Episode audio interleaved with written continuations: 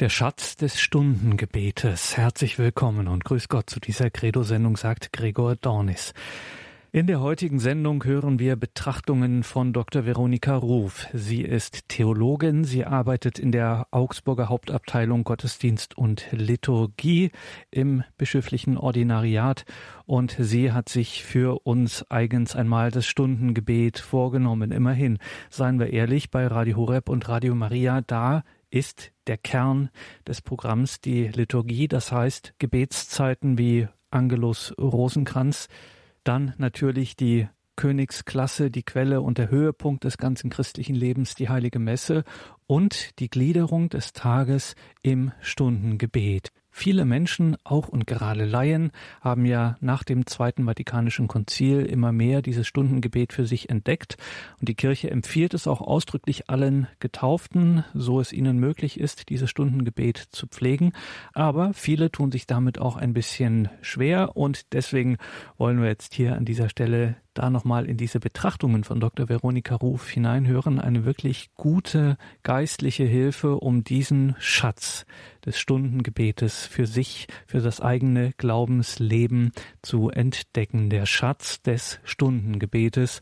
Dr. Veronika Ruf. Der Herr ist mein Hirte, nichts wird mir fehlen. Egal, wo Sie auf dieser Welt hinkommen, wo es evangelische, katholische oder sonstige betende Christen gibt, ist dieses Wort mit großer Wahrscheinlichkeit bekannt. Und viele andere solcher Worte wie Meine Seele preist die Größe des Herrn oder natürlich das Gebet der Christen schlechthin, das Vaterunser. Wer betet, tut es mit eigenen Worten, aber auch und gerade mit solchen Worten der Bibel. Es sind keine privaten Worte, sondern die Worte einer großen Gemeinschaft, die Gemeinschaft der Kirche. Im Stundengebet der Kirche können sich alle wiederfinden und Lob, Bitte und Dank vor Gott tragen. Es ist schön dabei zu sein, wenn Gott einstimmig die Ehre gegeben wird. Für Katholiken ist es schön zu wissen, auf der ganzen Welt beten wir das Gleiche, egal in welcher Sprache und wie erleichternd, nicht immer alles neu erfinden zu müssen, sondern sich von einer ganz großen Menge an Betern und Beterinnen mittragen zu lassen und auch selber mitzutragen. Wer glaubt, ist nicht allein, hat Papst Benedikt XVI. bei seinem Bayernbesuch 2006 gesagt. Ähnlich könnte man sagen, wer betet, ist nicht allein. Das bezieht sich nicht bloß auf die Kirche, die jetzt lebt, sondern wir Christen stehen in einer ganz großen Tradition des Gebetes, die bis auf Jesus und die Apostel zurückgeht. Diesen Ursprung des Stundengebets schauen wir uns jetzt näher an. Jesus hat selbstverständlich die Psalmen gebetet. Er ist überhaupt das große Vorbild im Beten. Und er hat das Gebet zu einer der Hauptaufgaben der Kirche von Anfang an gemacht. Er hat seine Jünger gemahnt, dass sie allzeit beten und darin nicht nachlassen sollten. Wartet auf die Verheißung des Vaters, hat er den Aposteln vor seiner Himmelfahrt aufgetragen. Das hieß, nicht einfach dazusitzen und nichts zu tun, sondern um den Heiligen Geist den Beistand zu bitten. Ich frage mich manchmal, was werden die Jünger mit Maria dort im Obergemach gebetet haben?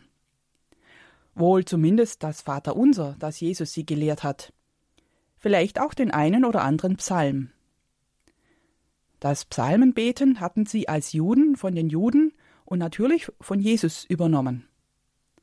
Da liegt es nur nahe, seine Art und Weise des Betens weiterzuführen. Sendest du deinen Geist aus, so werden sie alle erschaffen, und du erneuerst das Antlitz der Erde, ist ein solcher Psalmruf passend zum Pfingstfest, den wir heute noch beten. Schon die Apostel und die ersten Christengemeinde versammelten sich dann nach Pfingsten im Tempel und in ihren Häusern, um zu beten. Auch hier kann ich mir nichts anderes vorstellen, als dass sie auch Psalmen gebetet haben. Die Apostelgeschichte überliefert uns sogar die Uhrzeiten, zu denen sie zusammenkamen, um zu beten. Prominentestes Beispiel ist das Pfingstfest. Das war um die dritte Stunde. Nach der griechisch-römischen Tageseinteilung, die morgens mit der ersten Stunde um 6 Uhr beginnt, ist also das Pfingstfest morgens um 9 Uhr gewesen. Oder Petrus ging mittags um 12 Uhr aufs Dach zum Beten, die sechste Stunde. Oder die Apostel gingen nachmittags um drei in der neunten Stunde in den Tempel zum Beten. Und um Mitternacht beteten Paulus und Silas im Gefängnis. Das war sozusagen das erste Stundengebet. Bis heute heißen die kleinen Horen, also Stunden so, die Terz, Sext, Non. Das ist Latein für die dritte, sechste, neunte. Selbstverständlich hat man auch morgens und abends gebetet. Das sind bei uns heute die Haupthoren Laudes und Vesper. Laudes, also Plural von lateinisch Laus, Lob, Lobgesang und Vesper von lateinisch Vespera, Abend. Das sind die beiden Angelpunkte des Tages. Der Tag wird beschlossen mit der Komplet, der Schlussandacht. Die Kirche steht also in einer langen Tradition des Betens, die von Jesus und dem Judentum übernommen wurde. Bevor wir da aber tiefer einsteigen, will ich Ihnen noch Lust aufs Psalmenbeten machen. Psalmenbeten ist nämlich nicht leicht. Die Sprache und manche Bilder in den Psalmen sind ungewohnt. Schließlich sind die Texte weit über 2000 Jahre alt. Da braucht es eine gewisse Übung, um in den Sprachstil und in die Bilderwelt der Psalmen hineinzufinden. Andererseits ist die ganze Bandbreite an menschlichen Haltungen und Empfindungen darin enthalten, und da hat sich bis heute nichts geändert. Da gibt es alles, von Dank bis zur Klage, von Trauer bis zur Freude, vom Lob bis zur Entrüstung, von Zorn bis zum Frieden. Das macht uns den Zugang zu den Psalmen leichter. Vielleicht geht's Ihnen so wie mir. Ich habe mir viele Jahre mit dem Stundengebet schwer getan. Ich hatte das Gefühl, ich lebe, lese dem lieben Gott etwas vor, wenn ich aus einem Buch bete, dessen Worte ich gar nicht alle auf einmal erfassen kann.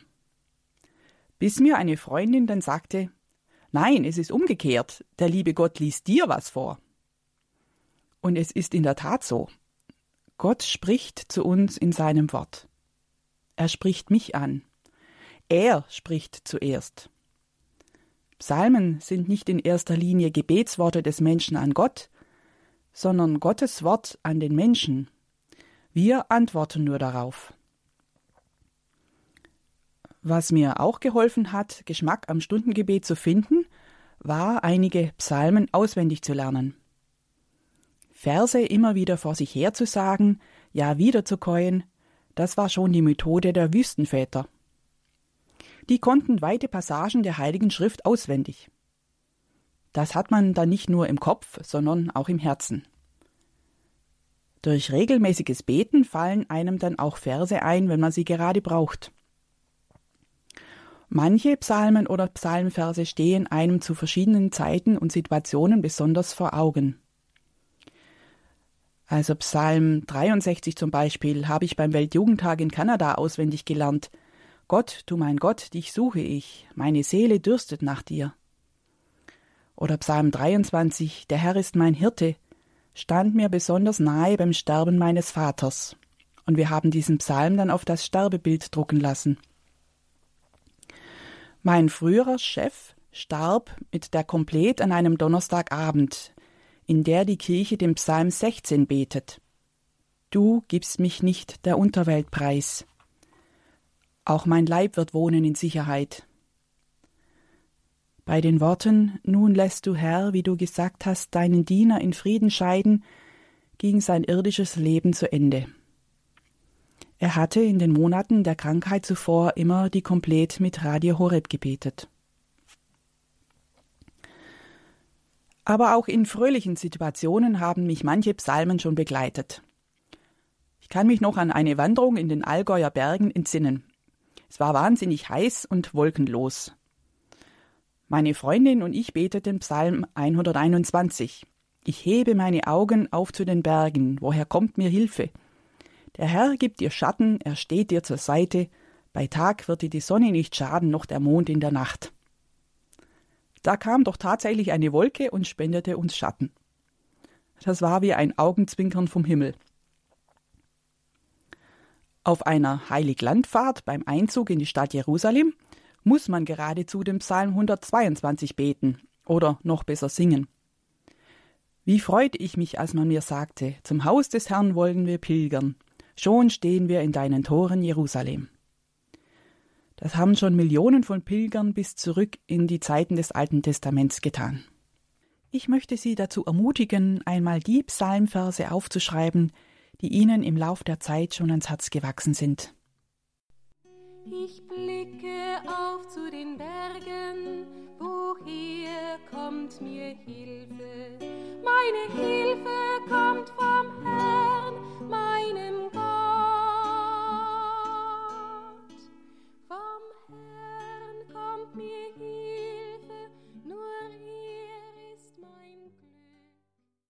Psalmen sind vom Heiligen Geist inspirierte Gedichte und Lieder.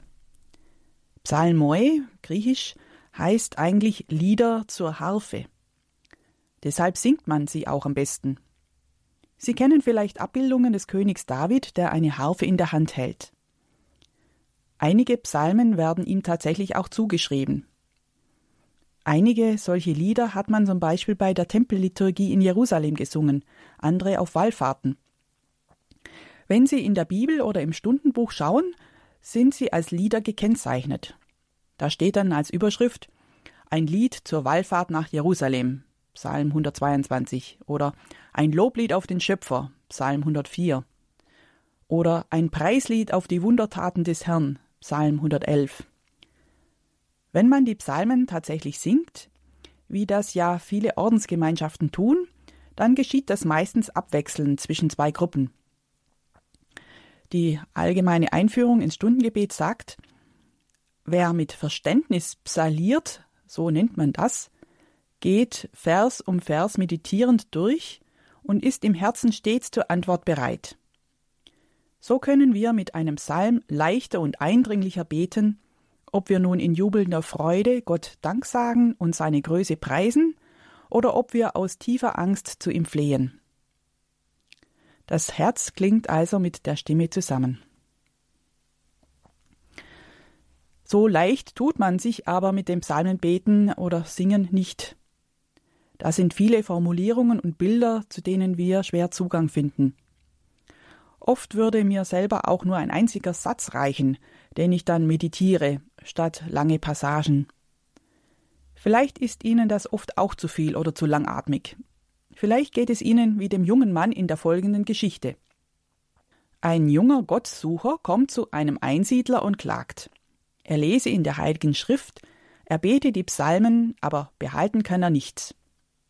Der Mönch schickt ihn darauf mit einem Weidenkorb zum Wasser holen. Gehorsam tut er das, aber natürlich, er kommt ohne Wasser wieder bei ihm an. Wieder wird er geschickt, wieder kein Wasser im Korb.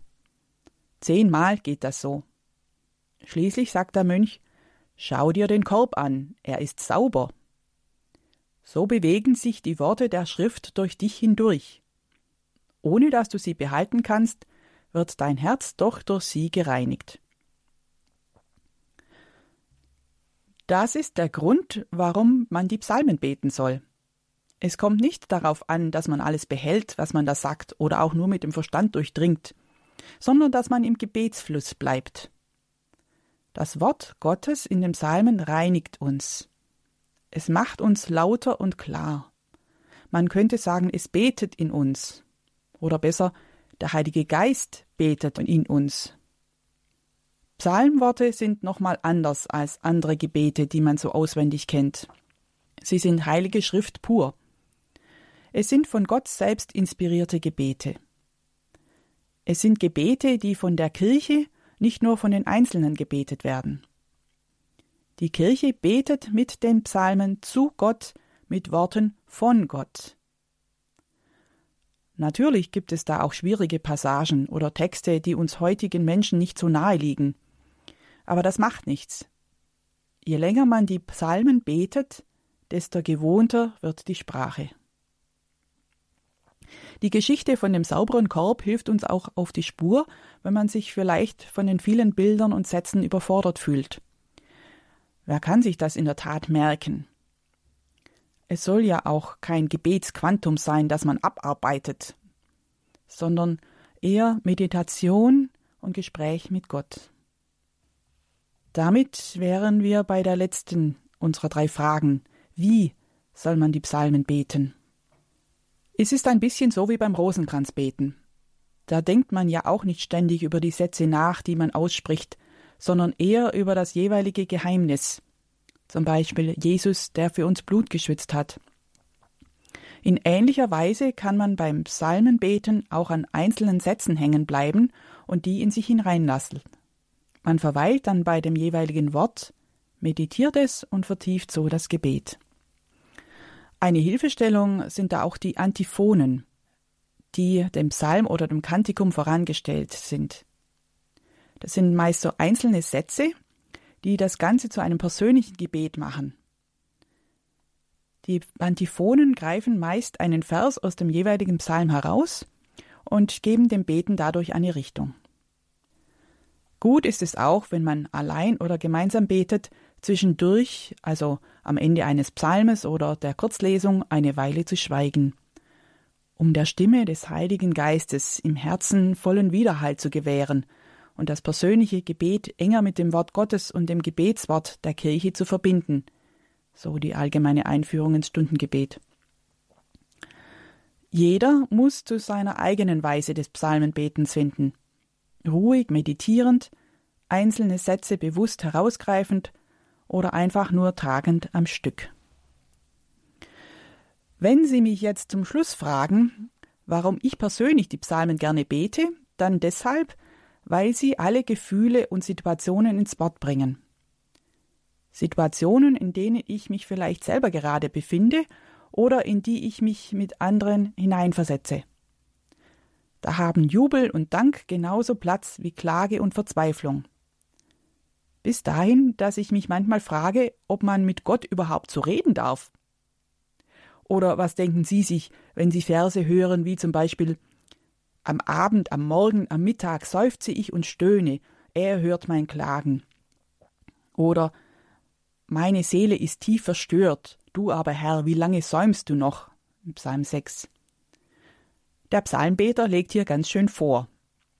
Darf man mit Gott so sprechen? Ihm vorwerfen, dass ich selbst hier bis in die Seele hinein verstört bin und der Herr schaut anscheinend nur zu und ist säumig? Ja, so darf man reden. Gott hält es aus, wenn wir unsere innersten Gefühle ins Wort bringen. Und wie besser als mit einem solchen Psalmvers? Wie etwa der Vers 7 Jede Nacht benetzen Ströme von Tränen mein Bett, ich überschwemme mein Lager mit Tränen. Solange man nicht dabei stehen bleibt, sondern auch weiter betet, der Herr hat mein lautes Weinen gehört, gehört hat der Herr mein Flehen, der Herr nimmt mein Beten an. Vers 9 bis 10 von Psalm 6. So kann man seine ganze Gefühle hineinlegen. Wir können mit allem zu Gott kommen, besonders auch mit unseren Bitten. Psalm 61 Gott höre mein Flehen, achte auf mein Beten. Oder alle deine Bitten erfülle der Herr. Oder auch Reue, vergib mir all meine Sünden, Psalm 25. Und dann natürlich auch der Dank. 26 Mal kommt das Wort Dank in den Psalmen vor, wie im Psalm 52, Ich danke dir, Herr, in Ewigkeit. Und Lob und Preis hat natürlich auch seinen Platz. Das Halleluja kommt 22 Mal in den Psalmen vor. Das kommt vom hebräischen Hallel, preiset. Also Psalm 135, Halleluja, lobt den Namen des Herrn, lobt ihn, ihr Knechte des Herrn. Gott zu loben und zu preisen, das ist mit so vielen Worten der Psalmen möglich. Psalmen helfen uns also in allen möglichen Situationen unseres Lebens, uns an Gott zu wenden. Im Glück helfen die Psalmen Danksagen, im Unglück bringen sie Trost und Standhaftigkeit. Legen wir da also alles hinein, was uns durchs Herz, durch den Verstand und durchs Gemüt geht. Wir werden in dem Psalmen alles wiederfinden. Einen Psalm für alle Fälle, das wünsche ich Ihnen.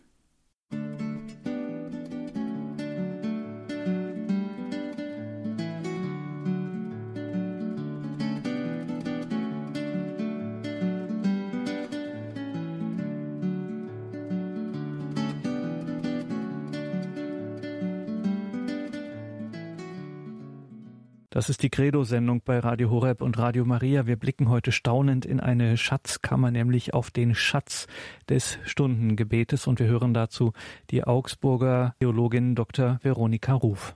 Wir Christen beten Psalmen wegen Jesus Christus. Er hat selber Psalmen gebetet und sich oftmals darauf bezogen.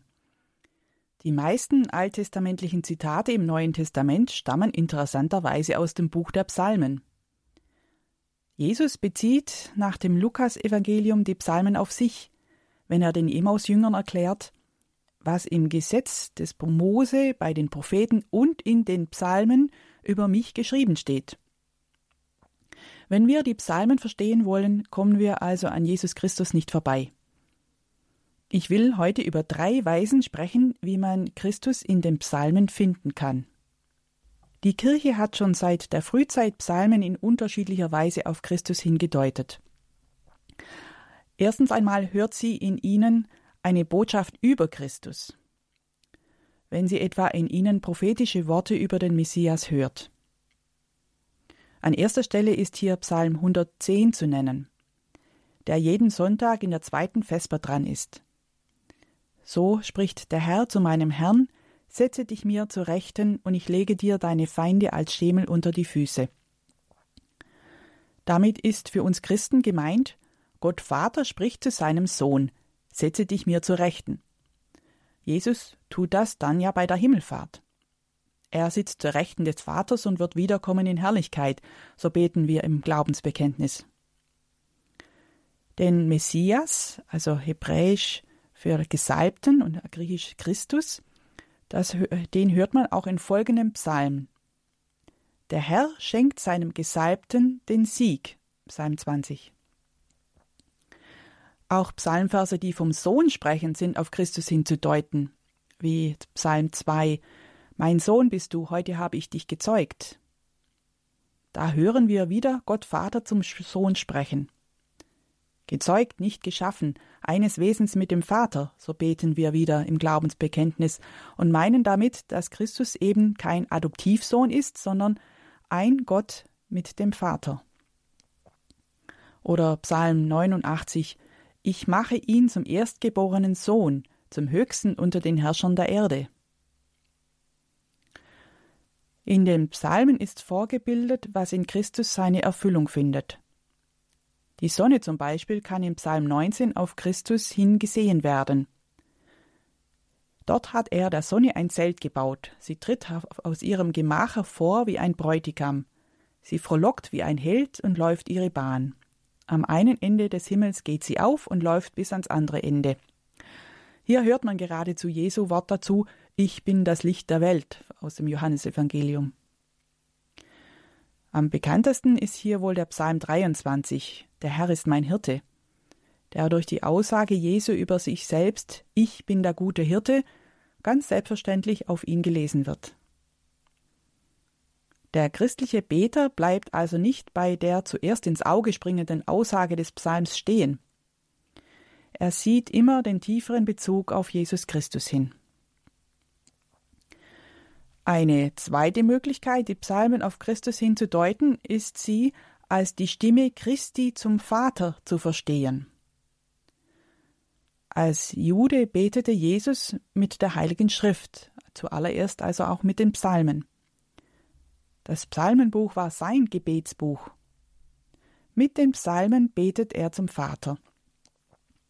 Da ist es nur recht und billig, wenn wir ihn darin nachahmen hören wir das Ich in dem Psalmen, als ob es Christus wäre. Ja, und es ist Christus. Gerade sein Leiden und Sterben am Kreuz lässt sich in den Psalmen erahnen, wie etwa in Psalm 88 Schon zähle ich zu denen, die hinabsinken in das Grab, bin wie ein Mann, dem alle Kraft genommen ist. Du hast mir die Freunde und Gefährten entfremdet, mein Vertrauter ist nur noch die Finsternis. Hört man da nicht gerade zu Jesus, den die Apostel im Stich gelassen haben? Es gibt noch viele andere solche Leidenspsalmen. Kein Wunder, dass die Kirche sie immer am Freitag auch betet, dem Tag, an dem Jesus für uns gelitten hat und gestorben ist. In der Lesehore am Freitag zum Beispiel kommen Psalmen die Jesus wohl in seinem Leiden selber auch gebetet und auf sich bezogen hat, wie etwa Psalm 69. Für den Durst reichten sie mir Essig. Am eindrücklichsten sind seine letzten Worte an den Vater, die er auch aus dem Psalmen entnommen hat. Psalm 22 Mein Gott, mein Gott, warum hast du mich verlassen? So im Matthäusevangelium. Um Psalm 31 In deine Hände lege ich voll Vertrauen meinen Geist. So das Lukasevangelium. Jesus ist uns also Vorbild im Beten, wie wir zum Vater beten sollen, in Freude und Leid und wir stimmen ein in sein Gebet zum Vater. Durch ihn und mit ihm beten wir zum Vater. Wir fühlen uns sozusagen in das Gebet Jesu ein und lassen ihn in uns sprechen. So werden wir heute seine Stimme zum Vater. Schließlich eine dritte Möglichkeit, lassen sich die Psalmen auch als Gebete der Kirche an Christus deuten. Christen beten die Psalmen ja nicht als Einzelpersonen, sondern immer in der Gemeinschaft der Kirche. Die Glieder des Leibes Christi richten ihr Gebet an Christus das Haupt. Er ist der König oder der Hirte, den sie in den Psalmen anspricht, wie im Psalm 45 Ich weihe mein Lied dem König oder Psalm 80 Du Hirte Israels höre, biete deine gewaltige Macht auf und komm uns zu Hilfe. Die Kirche spricht zuerst Gott als Herrn an, den Kyrios, wie er im Griechischen heißt im Alten Testament. Aber dann erkennt sie Jesus als ihren Herrn, den Gott zum Herrn und Messias gemacht hat, so in der Apostelgeschichte. Immer wenn in dem Psalmen also Herr kommt, dann aufgepasst. Damit ist Gott der Herr, aber auch Jesus der Herr gemeint. So kann man die Psalmen auf, oft auf doppelte Weise hören, also zum Beispiel Psalm 111, den Herrn will ich preisen, also Gott oder Jesus als den Herrn seiner Kirche. Fassen wir zusammen, Psalmen sind Worte über Christus, sie sind das Wort Christi an den Vater. Und sie sind das Wort der Kirche an Christus. Wenn wir diese drei Sichtweisen erkennen, dann tun wir uns leichter mit dem Psalmenbeten. Das Psalmenbeten gewinnt durch den Bezug auf Jesus Christus eine tiefere, ja seine eigentliche wahre Dimension. Durch die Einübung in diese Sicht erhalten die Psalmen, so individuell sie für den einzelnen Beter bleiben mögen, eine Einbettung in ein größeres Ganzes. Kirche als Gemeinschaft von Glaubenden betet miteinander und füreinander in dieser Weise zu ihrem Herrn. Papst Benedikt sagte zu den Priestern in Freising bei seinem Deutschlandbesuch 2006, und das können wir uns alle zu Herzen nehmen. Versuchen wir, das Stundengebet wirklich mitzubeten. Mitzubeten mit dem Israel des Alten und des Neuen Bundes. Mitzubeten mit den Betern aller Jahrhunderte mitzubeten mit Jesus Christus als dem tiefsten Ich, dem tiefsten Subjekt dieser Gebete. Und indem wir so beten, nehmen wir auch die anderen Menschen, die dafür nicht Zeit oder Kraft oder Fähigkeit haben, ins Beten hinein.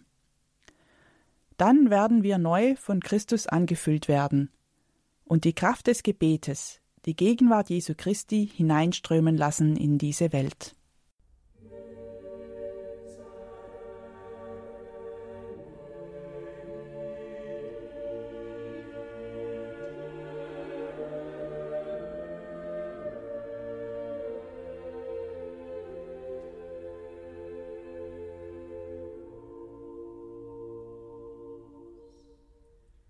Psalmen beten, das ist eine Sache.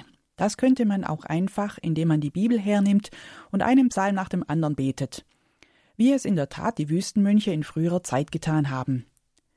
Und etwas haben wir ja auch davon übernommen, nämlich so ganz grob die Reihenfolge.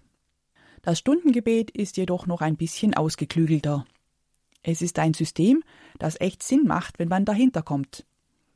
Manche Psalmen passen eben besser, wenn man sie am Morgen betet oder freitags oder sonntags oder auch öfters als andere. Gerade der Freitag hat sein eigenes Gepräge, wenn etwa in der Laudes immer Psalm 51 gebetet wird. Gott sei mir gnädig nach deiner Huld. Das ist ein Bußpsalm. Christus ist für uns an einem Freitag gestorben für unsere Sünden. Wie schön ist es, freitags an das Erlösungswerk Christi erinnert zu werden und zu beten, Wasch meine Schuld von mir ab und mach mich rein von meiner Sünde. Das Stundengebet gibt dem Tag und der ganzen Woche und dem ganzen Jahreskreis eine Ordnung und Struktur und es heiligt die Zeit. Es gibt Gelegenheit, sich konsequent immer wieder neu auf Gott auszurichten. Das merken Sie vielleicht, wenn Sie zum Beispiel mit Radio Horeb oder auch in einer Gemeinschaft oder auch allein zu einer bestimmten Zeit am Tag das Stundengebet mit den vorgesehenen Psalmen beten. Schauen wir uns nun dieses System etwas genauer an. Seit dem Zweiten Vatikanischen Konzil sind die 150 Psalmen des Psalters auf vier Wochen verteilt, und zwar einigermaßen aufsteigend. Es geht los mit dem Psalm 1. Er ist am Sonntag der ersten Woche in der Lesehore dran, und dann kommen nach und nach die höheren Nummern, bis es nach vier Wochen wieder von vorne losgeht. Dabei sind die Psalmen auf die verschiedenen Tagzeiten verteilt. Die monastischen Orden wie die Benediktiner haben eine andere Ordnung. Sie beten alle 150 Psalmen in einer Woche.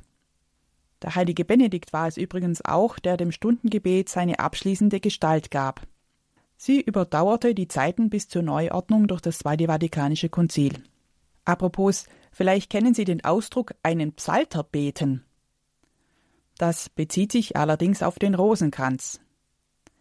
Früher haben die gewöhnlichen Leute, die nicht das Stundengebet beten konnten, weil sie die Bildung dazu nicht hatten, statt jedem Psalm ein Gegrüßet seist du Maria gebetet.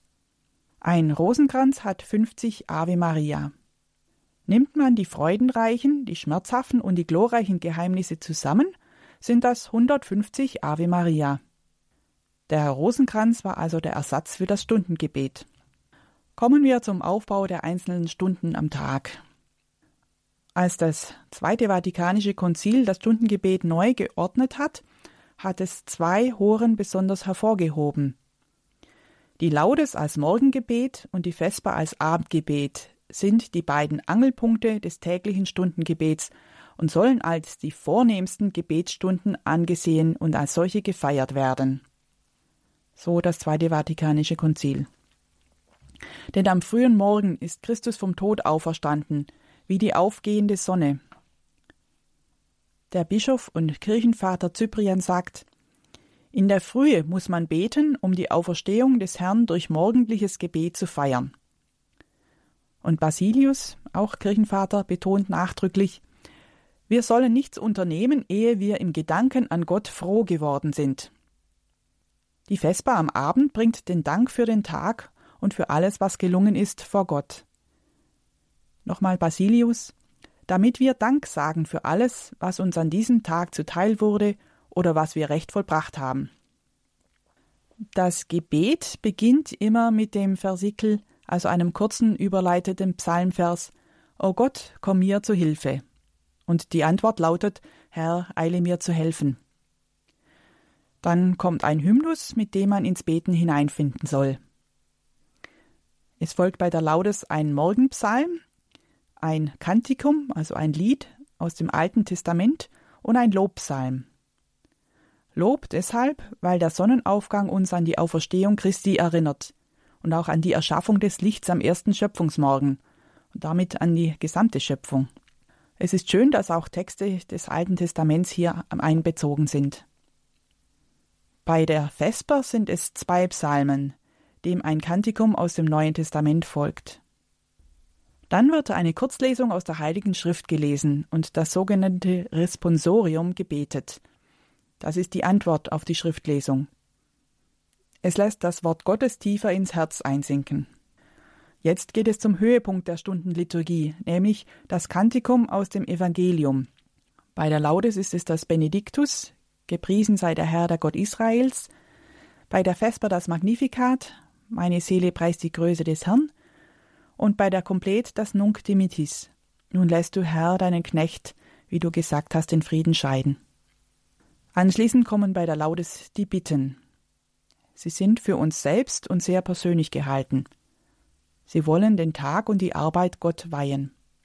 Bei der Vesper sind es Fürbitten für bestimmte Menschen oder Anliegen, also für andere. Abgeschlossen wird das Ganze mit dem Vater unser, einer Oration, das heißt einem Schlussgebet und dem Segen. Das sind, wie gesagt, die Hauptgebetszeiten. Dann gibt es noch die kleinen Horen bzw. Stunden, eine Lesehore und die komplett vor dem Schlafengehen. Wenn man das jetzt alles zusammennimmt, kommt man auf sieben Gebetszeiten am Tag. Wer das alles auf sich nimmt, der setzt den Psalmvers 119 ganz wörtlich in die Tat um.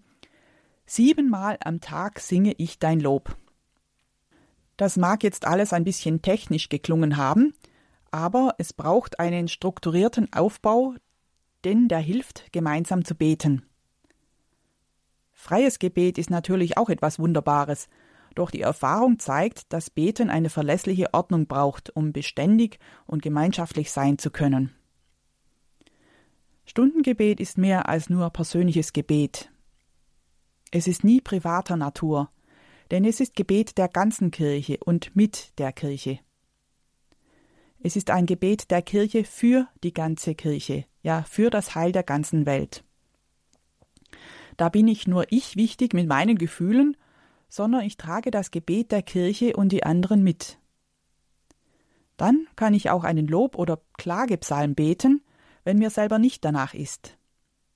Dann bete ich auch unabhängig von meiner eigenen momentanen Verfasstheit, weil es Gebet der Gemeinschaft ist. Es gibt für jede Lebenssituation einen Psalm. Auch wenn er vielleicht jetzt nicht gerade auf mich zutrifft, so gibt es bestimmt jemanden, der genau jetzt diese Worte braucht. Ein anderes Mal bin ich genau in dieser Situation und der Psalm trifft mich.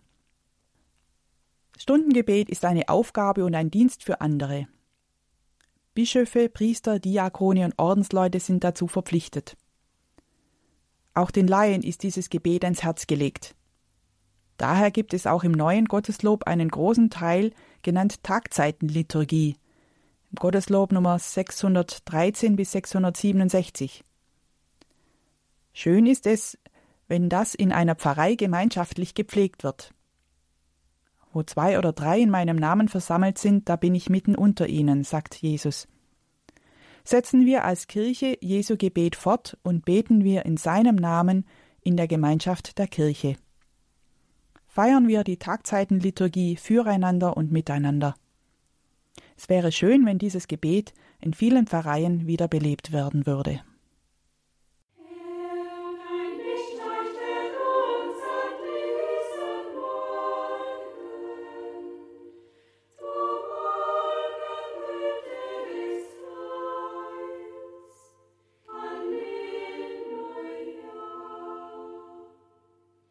Dieser Impulsreihe hatten wir uns schon einmal gefragt, warum es gut ist, das Stundengebet zu beten.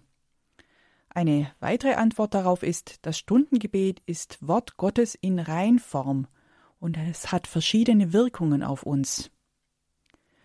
Das Wort Gottes macht uns heil und heilig. Eine besondere Heiligungskraft geht auf die Teilnehmer am Stundengebet vom heilbringenden Wort Gottes aus so die Liturgiekonstitution des Zweiten Vatikanischen Konzils.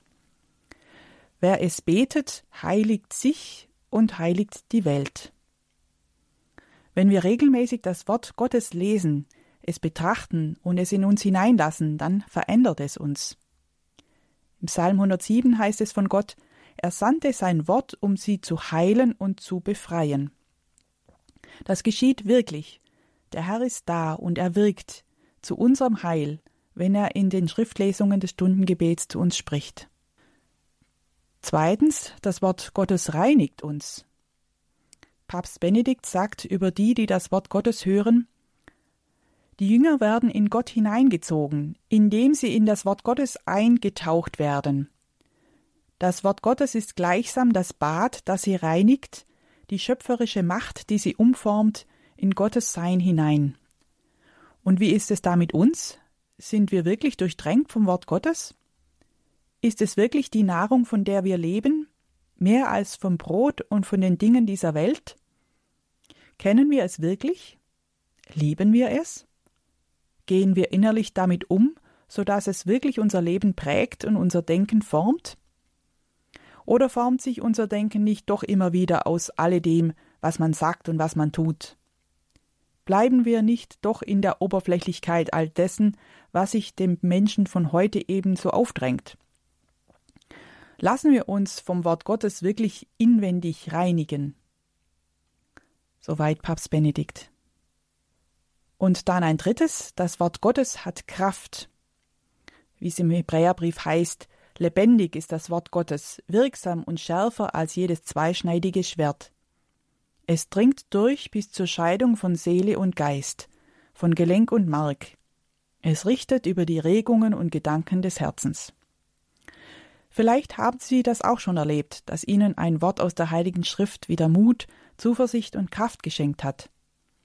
Das tut es beständig, wenn wir auch beständig damit umgehen. Das Stundengebet ist, wie gesagt, als ganzes Wort Gottes.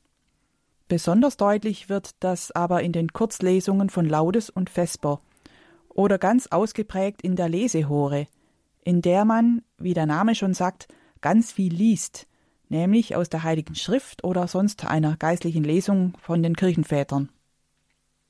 Die Kurzlesung in Laudes und Vesper bringen einen Gedanken oder eine Aufforderung kurz und treffend zum Ausdruck. Sie heißt eben Kurzlesung, weil sie meist aus nur zwei bis drei Sätzen besteht. Das kann man sich oft besser merken als ein ganzer Evangeliums- oder Lesungsabschnitt. In vier Wochen ist das dann jeden Tag jeweils eine Ermutigung oder Ermahnung zum täglichen Leben als Christ. Vor allem die Briefliteratur des Neuen Testaments gibt da einen ganz konkreten Hinweis oder auch Aufforderungen, wenn es zum Beispiel heißt, dient einander als gute Verwalter der vielfältigen Gnade Gottes, jeder mit der Gabe, die er empfangen hat.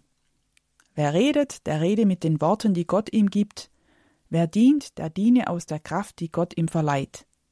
So wird in allem Gott verherrlicht durch Jesus Christus diese Kurzlesung aus dem ersten Petrusbrief, die dran ist in der Laudes am Donnerstag in der dritten Woche. An jedem Tag des Vier-Wochen-Psalters ist eine andere Lesung aus dem Alten oder Neuen Testament, ausgenommen den Evangelien, vorgesehen. Das heißt, alle vier Wochen trifft man dann wieder auf dieselbe Lesung. Die Kurzlesungen der Vesper sind übrigens dem Neuen Testament entnommen, weil sie auf das Kantikum des Neuen Testamentes folgen.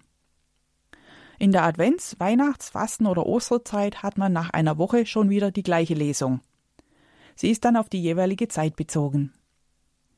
Man bekommt die Feste dadurch viel besser mit, wenn man durch die Texte das Festgeheimnis wie ins Herz und ins Gedächtnis sozusagen einbasiert bekommt.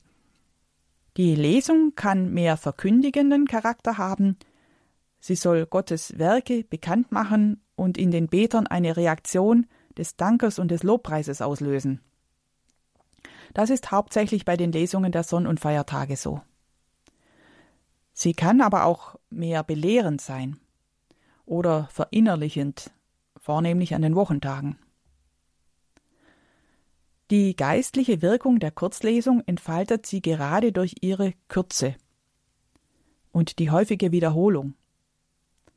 Je vertrauter man damit ist, desto tiefer sackt das Wort Gottes in die Seele. Mir ist es schon oft so gegangen, dass ich durch diese Lesungen eine Weisung bekommen habe oder ein Wort, das mich ermutigt oder meinen Standort bestimmt. Zum Beispiel ist mir das Wort aus dem Galaterbrief von der Laudes des Freitags der vierten Woche wichtig geworden. Ich bin mit Christus gekreuzigt worden, nicht mehr ich lebe, sondern Christus lebt in mir. Soweit ich aber jetzt noch in dieser Welt lebe, lebe ich im Glauben an den Sohn Gottes, der mich geliebt und sich für mich hingegeben hat. Da will ich Sie ermutigen, mal besonders auf die Kurzlesungen zu hören, ob da nicht auch etwas dabei ist, was Sie trifft und dann eine gute Zeit lang oder auch auf Dauer begleitet. Das gilt aber auch für das ganze Stundengebet, denn es ist ja alles Wort Gottes, was darin enthalten ist. Papst Benedikt hat dazu ermutigt, denn dadurch bleiben wir beim Herrn und bringen ihn zu anderen. Er sagt, das Stundengebet ist eine grundlegende Weise des Seins beim Herrn. Da beten wir als des Gesprächs mit Gott bedürftige Menschen. Aber da nehmen wir auch die anderen Menschen mit, die nicht Zeit und Möglichkeit zu solchem Beten haben. Damit unsere Eucharistiefeier und das Stundengebet von innen gefüllt bleiben, müssen wir auch immer wieder die Heilige Schrift geistlich lesen. Nicht nur Worte aus der Vergangenheit enträtseln, sondern nach dem gegenwärtigen Zuspruch des Herrn an mich suchen, der heute durch dieses Wort mit mir spricht.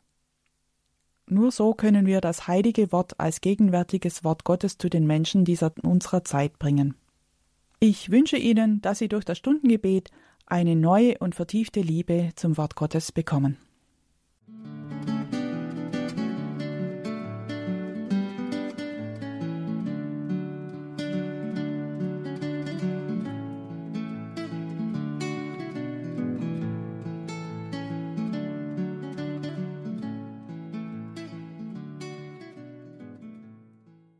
Singt dem Herrn alle Länder der Erde, heißt es im Psalm 96.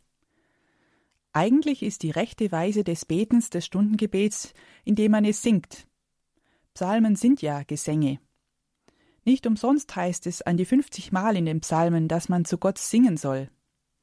Singt unserem Gott, ja singt ihm, singt unserem Gott, singt ihm, heißt im Psalm 47. Oder singt ihm ein neues Lied im Psalm 33. Bekannt ist das Wort, das dem heiligen Augustinus zugeschrieben ist. Wer singt, betet doppelt. In diesem Sinn ist es schön, wenn das Stundengebet wenigstens in Teilen gesungen wird. Da tut man sich als klösterliche Gemeinschaft leichter, oder wenn man zum Beispiel mit Radio Horeb die Tagzeiten mitbetet. Aber auch als Einzelbeter sollte man das Singen nicht ganz vergessen. Die meisten Tagzeiten beginnen mit einem Hymnus, sprich mit einer feierlichen Preis- und Lobgesang. Im ältesten Hymnus, der im vierten Jahrhundert für das Abendgebet geschaffen wurde, heißt es Siehe, wir kommen beim Sinken der Sonne, grüßen das freundliche Licht des Abends, singen in Hymnen Gott dem Vater, singen dem Sohn und dem Heiligen Geist. Im ganzen Stundengebet gibt es über 160 verschiedene Hymnen auf Deutsch, die lateinischen noch gar nicht mitgerechnet. Sehr viele sind aus dem fünften bis achten und neunten Jahrhundert zum Beispiel der Hymnus zur Komplet, bevor des Tages Licht vergeht, stammt aus dem sechsten Jahrhundert. Zu Beginn der Laudes oder Vesper etwa bewegen solche Hymnen Herz und Gemüt und heben sie zu Gott.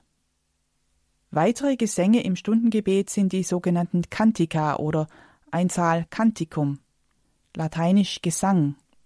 Es sind psalmähnliche poetische Gesänge. Bei der Laudes ist in den vier Wochen zwischen den Psalmen immer ein Kantikum aus dem Alten Testament vorgesehen. Bei der Vesper gibt es nur sieben Kantika aus dem Neuen Testament. Eines für jeden Tag der Woche. Beispiel das Kantikum der Vesper am Freitag. Groß und wunderbar sind deine Taten, Herr und Gott, du Herrscher über die ganze Schöpfung. Unter den Kantika aus dem Neuen Testament ragen drei aus den Evangelien, speziell aus dem Lukasevangelium heraus das Kantikum des Zacharias, das Benediktus in der Laudes, dann zweitens das Kantikum Marias, das Magnificat in der Vesper, und dann drittens das Kantikum des Greisen Simeon, das Nunc Dimittis in der Komplet. Wer schon einmal in Israel war, kennt vielleicht den Ort Ein Karem bei Jerusalem. Maria begegnete dort ihrer Verwandten Elisabeth. Elisabeths Wort Wer bin ich, dass die Mutter meines Herrn zu mir kommt? löst in Maria diesen wunderbaren Gesang aus. Meine Seele preist die Größe des Herrn, und mein Geist jubelt über Gott meinen Retter. Denn auf die Niedrigkeit seiner Magd hat er geschaut. Siehe, von nun an preisen mich selig alle Geschlechter. Dieser Lobpreis ist in zig verschiedenen Sprachen vor der Heimsuchungskirche in ein Karem oben auf dem Berg angebracht. Als Elisabeth ihren Sohn Johannes den Täufer zur Welt bringt und er seinen Namen erhalten soll, bricht der vor Unglauben stumm gewordene Zacharias in Jubel aus. Gepriesen sei der Herr, der Gott Israels. Er hat sein Volk besucht und ihm Erlösung geschaffen. Er hat uns einen starken Retter erweckt. Jetzt hat Zacharias es verstanden, dass Gottes Heilsplan mit dem Kommen des Messias zur Vollendung kommt. Sein leiblicher Sohn Johannes, der Cousin von Jesus, spielt dabei eine entscheidende Rolle. Er darf Vorläufer sein. Und du, Kind, wirst Prophet des Höchsten heißen, denn du wirst dem Herrn vorangehen und ihm den Weg bereiten. So Zacharias. Johannes ist der Wegbereiter, sozusagen der Pflug, der Jesus und seiner Botschaft den Weg freiräumt, indem er am Jordan alle zur Umkehr aufruft.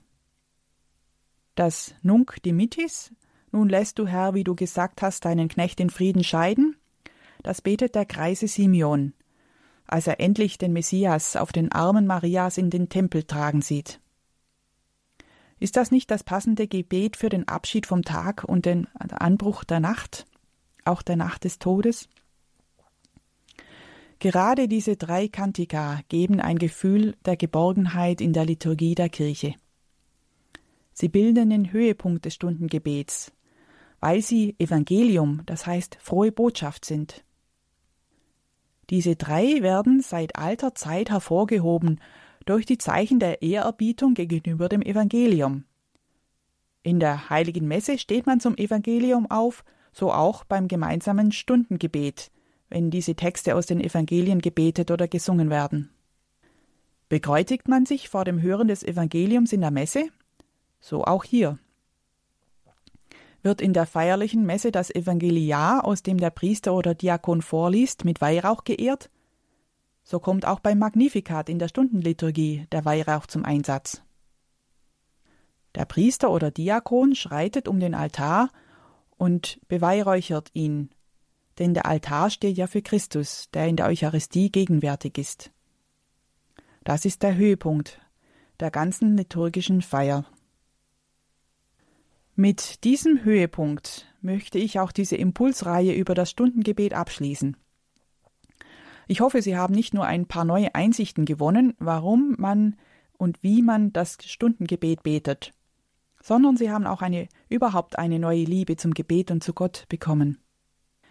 Es kommt beim Beten ja nicht so darauf an, dass man alles richtig macht. Der Kirchenvater Clemens von Alexandrien sagt sogar, das Gebet ist ein Gespräch mit Gott.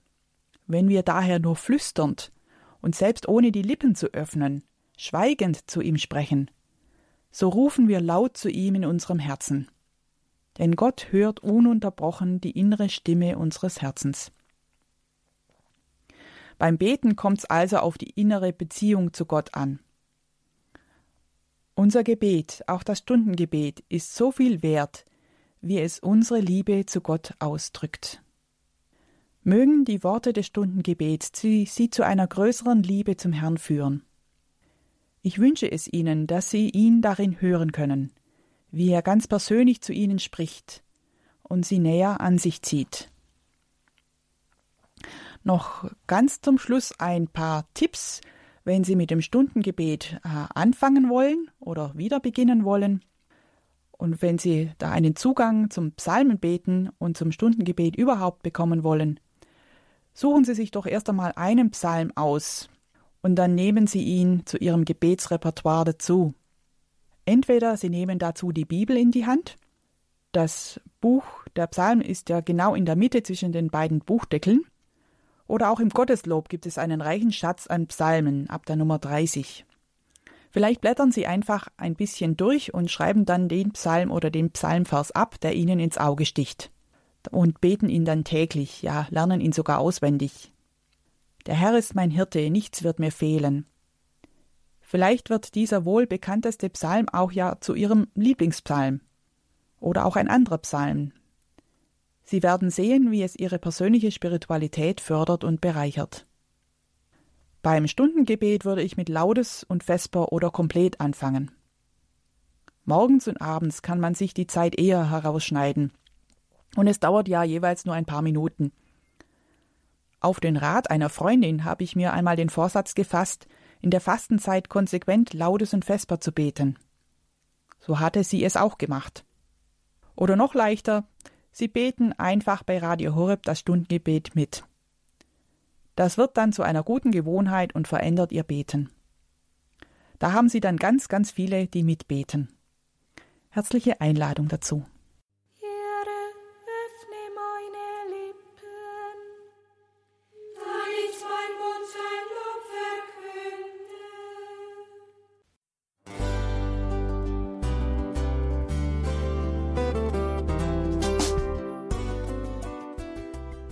Liebe Zuhörerinnen und Zuhörer, vielen Dank, dass Sie unser CD- und Podcast-Angebot in Anspruch nehmen.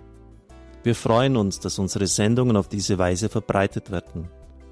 Dieser Dienst ist für Sie kostenlos. Für uns ist er allerdings mit einem nicht unerheblichen finanziellen Aufwand verbunden. Deshalb sind wir für jede Spende dankbar. Alle Bankverbindungen unserer Spendenkontos können Sie über unsere Homepage horeb.org unter dem Menüpunkt Spenden einsehen. Dort besteht auch die Möglichkeit, online zu spenden. Natürlich nach den neuesten Sicherheitsstandards. Sie können diese Informationen auch bei unserem Hörerservice unter der Telefonnummer 08328 921 110 erfragen. Ich wiederhole die Rufnummer 08328 921 110. Vergelt's Gott für Ihre Unterstützung. Ihr Pfarrer Kocher.